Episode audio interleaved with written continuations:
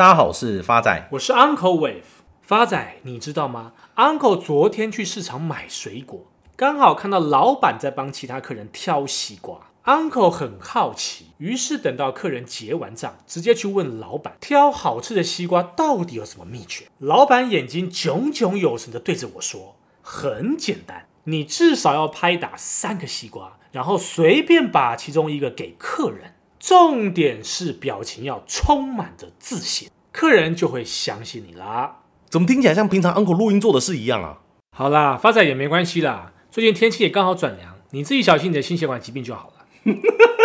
看，也太坏了吧！好啦，不过话说回来，Uncle 的故事当中告诉我们，老板通常只要有动作，都会让消费者放心。就像我们的主管机关金管会一样，只要有动作，基本上都会让投资人放心。举个例子，金管会在十月份祭出限制借券并拉高融券保证金的成数的新措施。金管会主委黄天牧表示，金管会将会紧盯台股的价量表现，期盼新措施可以适度的稳定股市。由于今年美国升息停不下来。全球笼罩着经济衰退的阴霾，台股光九月份就跌了将近快一千六百多点。金管会才在九月三十号召开临时记者会，公布两项救市的新措施。第一个，从今年十月一号起，将每日盘中借券卖出的委托数量限额从三十个 percent 调降至二十个 percent。Uncle 在此举个例子。比如说，A 股票过去前三十个营业日之日平均成交数量为一百张，以前每天可以借券卖出的数量为三十张，现在则改为只剩下二十张。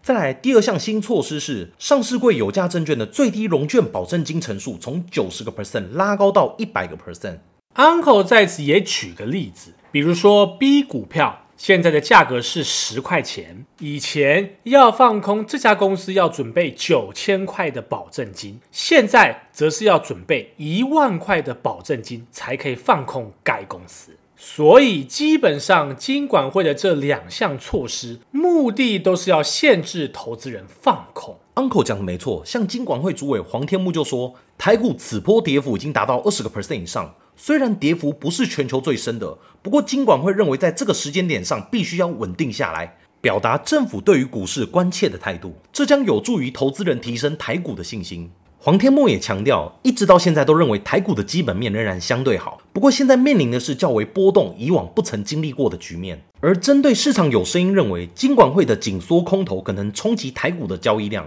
黄天牧回应：按价格机制，当然希望做空和做多都是在相等的基础上。不希望在这个时间点上还有人继续放空股市，而外界同时也关注，如果美国继续升息，让台股持续探底，金管会后续是否还有救市的武器？黄天木则表示，若整体股市仍然有变化，金管会还有相关的措施可以处理，未来还有需要观察的时间，金管会一定会审时度势，评估适当的措施。所以大家可以看到，股市跌成这样，金管会都出手阻跌了。至于后市会怎么走，我们就可以好好来观望。回头看看我们的美国股市。根据《华尔街日报》的报道，目前美国股市是从一九三零年代以来逢低买入策略遭遇到最惨痛的一年。美国股市在下跌之后，不但没有反弹，反而继续下跌，导致那些进场低阶的投资人损失惨重。根据市场资料的统计，今年以来，S M P 五百在单日下跌至少一个 percent 后的一周内，平均再下跌了一点二个 percent，这是从一九三一年以来最大的跌幅。股市的持续下跌，对于那些喜欢逢低买入的投资人造成一定的打击。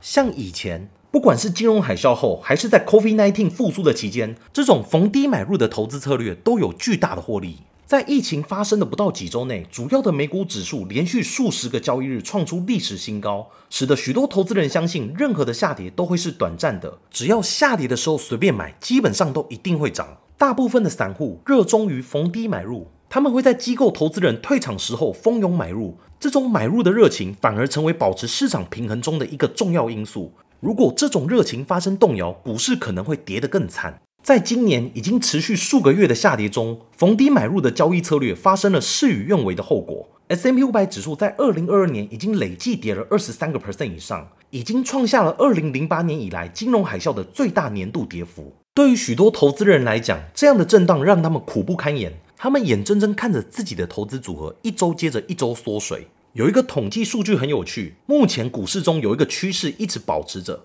就是散户投资人倾向于 S M P 五百下跌的日子买入更多的股票跟 ETF，这比 S M P 五百指数在上涨的时期买入的更多。像九月十三号就是一个经典的例子，当日 S M P 五百下跌四点三个 percent，创下二零二零年以来最大的单日跌幅。散户投资人在当天买入超过二十亿美元的美国股票和 ETF，总额为今年的第二高。今年至今，美国家庭投入美国股票的共同基金和 ETF 的资金量超过他们撤出的资金规模。根据高盛的数据分析，二零二二年，美国基金已经吸引超过八百九十亿美金的资金净流入，这与许多法人机构投资人从市场上撤出资金的情况形成鲜明的对比。所以说，散户与法人鹿死谁手还真的不好说。但不可否认的是，分析师一致认为，投资组合多元化，例如不要只持有股票。要有债券、外币等其他配置，以及要分散手中股票的产业标的才是重点。而单纯把股票卖了是一个愚蠢的决定。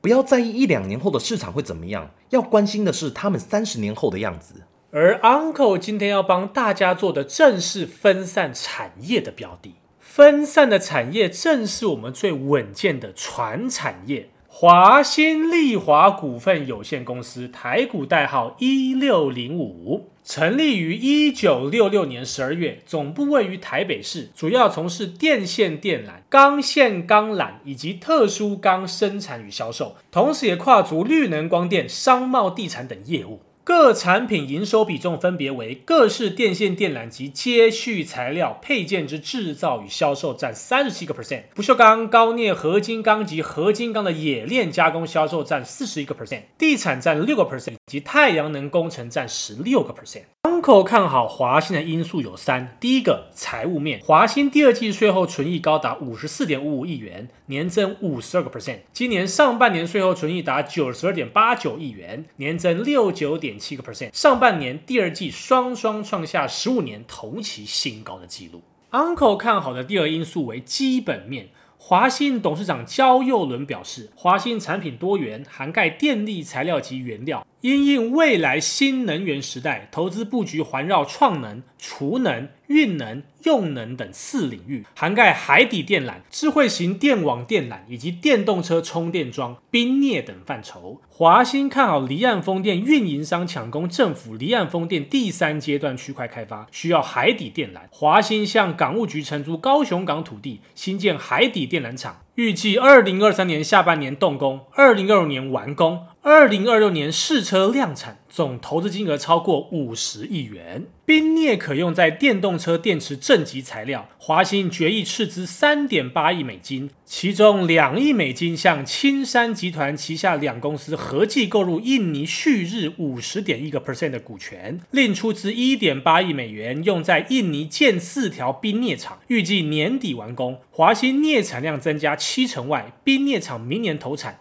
继印尼镍生铁厂之后，成为华新营收及获利的新来源。不锈钢领域，华新表示，欧洲不锈钢市场是封闭的市场，进口关税二十五个 percent，且采配额制，不锈钢进口量仅二十五个 percent，剩下七十个 percent 都在当地生产。意大利 CAS 是当地不锈钢棒及盘圆厂，生产高值化特殊钢种，应用在汽车、油气、航太、医疗与机械加工产业。华新也指出，意大利 Marzorati 家族去年七八月主动释出有意出售 CAS 的股权，双方从去年八月洽谈购股权，直到近期才完成谈判。华新董事会同意斥资二点二五亿欧元为上限，购入 CAS 七成股权。华新透过此次收购 CAS，与 CAS 在产品、技术、设备、通路与客户形成互补与纵向。华新也坦言，华新目前两岸不锈钢年产能为五十多万吨，今年底前完成这项并购案，华新不锈钢产能新增二十多万吨，年产能合计七十万到八十万吨，跃升为全球不锈钢棒及盘圆市场的龙头。华新不但取得进入欧洲不锈钢市场的门票，华新台湾及大陆不锈钢厂也可以借此取得欧洲车厂的认证，可打入欧洲汽车市场车用钢。材供应链。此外，华兴为掌控印尼镍生铁厂及冰镍厂生产所需煤矿来源，评估新加坡 IWM 持有印尼煤矿开发 TCM 四十五趴的股权。TCM 矿区位于印尼南加里曼丹，年产煤矿约六百万吨，拥有二十年采矿权。二零二二年起两年新建，二零二四年正式采购。华兴董事会决议斥资八千万美元购入 IWM 四成股权。台电日前召开强化电网韧性建设计划记者会，宣布将以五千六百四十五亿十年时间，采分散、强固、防卫三大主轴，提升全国电网面对突发事故应变能力，解决过度集中且依赖主干线的电网结构，大幅限缩停电影响范围，并缩短复电时间，历来台电单一性计划最大金额。将带动电线电缆庞大的需求，其中华兴将直接受惠，产业能见度将有所提升。近期，经济部再添五家企业共斥资逾一百二十三亿元扩大投资台湾，其中金额最高者为电线电缆及不锈钢的产业领导厂商华兴丽华。受惠于台商回流建厂，华兴丽华斥资逾九十亿元在桃园市杨梅区新建厂房，导入 IV 与 CV 建筑用线。耐火耐热线以及 CV 多纤电缆等产线，近期镍价波动剧烈，华兴以新台币对美元汇率急贬、不锈钢原料上涨压力、国内外上游钢厂纷纷调高售价为理由，宣布调涨十月份不锈钢内外销盘价，内销每公吨调涨一千到八千元不等，外销每公吨调高约三十到两百五十美元不等。第四季不锈钢事业获利可望回温。华兴睽违四个月调涨十月不锈钢价，市场预期十月起华兴不锈钢事业获利可优于第三季。华兴八月初法说会预告，八月是不锈钢价格的谷底，第三季末开始爬升。华兴不锈钢事业第三季获利有压力，第四季不锈钢行情回归正常，第四季获利回温的说法依旧不变。值得一提的是，华兴于七月完成出售美国 Borrego 太阳能案厂开发部门，依持股比例七十二点五九 percent，对第三季 EPS 贡献逾一点八元。市场预期第三季本业获利虽不如第二季，但在业外收益挹注下，获利将优于上一季。第三个 Uncle 看好的因素为技术面。目前华兴股价的位阶正落在波浪理论的反弹波之中，未来反弹的目标价会落在四十六点二元，以目前收盘价三九点五五元推波，未来的预期报酬还有十六个 percent。最后是回复我们听众朋友的时间，第一位是我们的新朋友小戴西斯的留言。虽然我的 podcast 里面有关注蛮多理财频道的，但每集必听的只有理财干货王。Uncle 和发仔幽默风趣的表达以及精辟的分析，让理财这个议题变得很有趣。想请教一下 Uncle 对于贵盟的分析。亲爱的新朋友小戴西斯，您好。经过 Uncle 精算之后，贵盟短线已正式落底，而未来贵盟会反弹到的目标价会落在一百五十七点五元，给您做一个参考。下一位是我们的新朋友 Amy 红七七七的留言。Uncle 发仔两位主持人好。起初因为淡如姐的节目成为潜水听众，在增加财商的时候还可以听超有梗的对话，加上你们魔性的笑声，既专业又幽默。谢谢你们对节目的用心以及不吝啬的分享，继续支持收听。Uncle 再次感谢新朋友 Amy 红七七七的留言与支持。在下跌的股票市场，任何一位新朋友的鼓励都是 Uncle 继续前进的动力。下一位是我们的老朋友 Eve Lee 的留言。第五次留言了，错过 Uncle 的原金以及振兴隐恨呐，请问有什么好的价位可以再介入呢？另外持有一张群创，现在减资了，减资后大概多少价位建议加码呢？最后希望抽到金币，谢谢发仔以及 Uncle。亲爱的老朋友 Eve 李同学你好。您所询问的元芯跟正心，因为短线涨幅已满足，暂不建议做任何加码的动作。而群创，假如未来有修正到九块钱以下，就是一个分批加码的最好机会点。最后一位是我们老朋友 Zack 八一一八的留言，Uncle 好，发哥好，谢谢你们用心制作，让我多一个可以听干话的好节目。另外也谢谢 Uncle 上次 VT 的精准打击，只是小弟我又抱过一座山，这次小弟想再来求签，请问 VT 这次的落底部位会在哪？谢谢 Uncle 以及发仔，希望节目不要收掉，一路长虹。亲爱的老朋友 Zack 八一一八同学你好。目前 VT 的股价在日线看来是一个教科书非常标准的倒状反转的讯号，因此短线已经正式落底，而未来的短线目标价会落在八十七点八元，给您做一个参考。至于长线的落底点，Uncle 也帮您精算之后，未来有可能会落在六十四点三元，给您做一个参考。